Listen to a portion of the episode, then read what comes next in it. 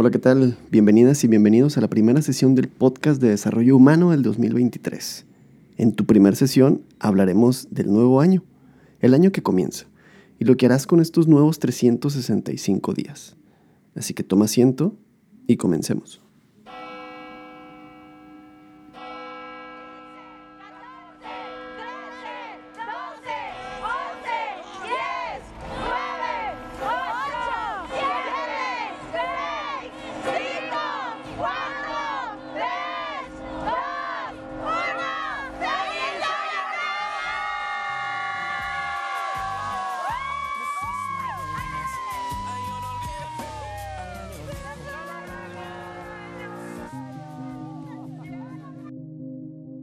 El cambio de año nos permite tener la sensación de volver a empezar, de tener esa nueva oportunidad para mejorar, de confiar en que aquello que queremos cambiar puede hacerse realidad.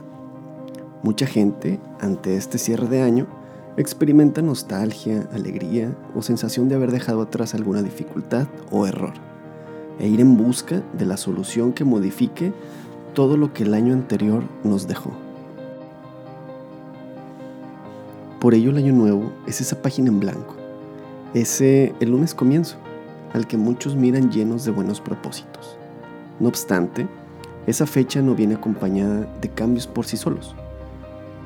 Solo es una fecha cargada de significado, que podemos aprovechar para que nos impulse a generar el esfuerzo para alcanzar los cambios o propósitos deseados.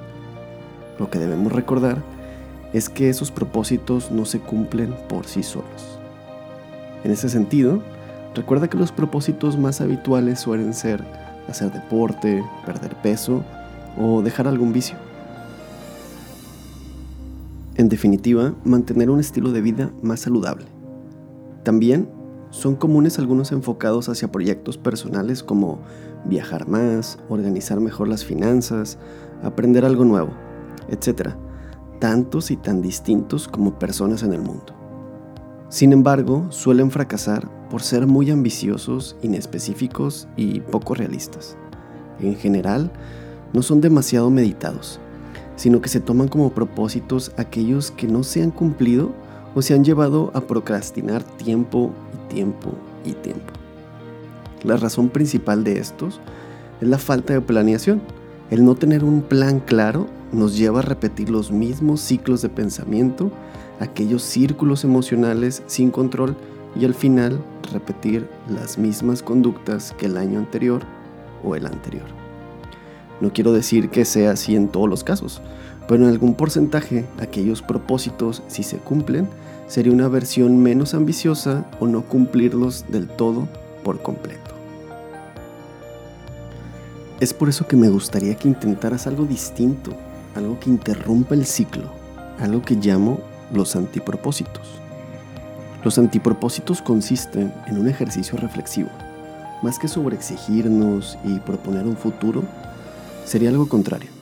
Analizar el pasado, reflexionar en el año anterior y explorar los pensamientos, las emociones y conductas que durante el año anterior realizamos y nos llevaron a tener consecuencias negativas a nuestra vida. Quizá aquel pensamiento no expresado o expresado de forma no asertiva que te llevó a distanciarte de tus familiares, amigos o allegados.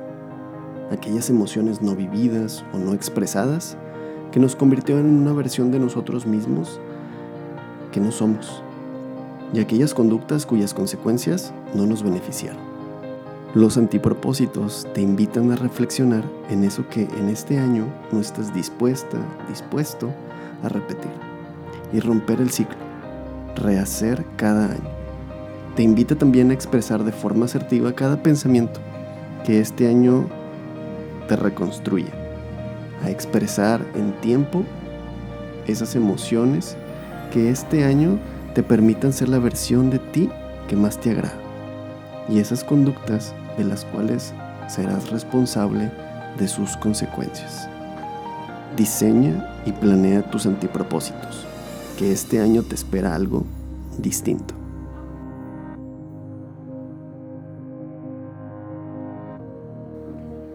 Hasta aquí la primera sesión. Te agendo cita para la próxima semana.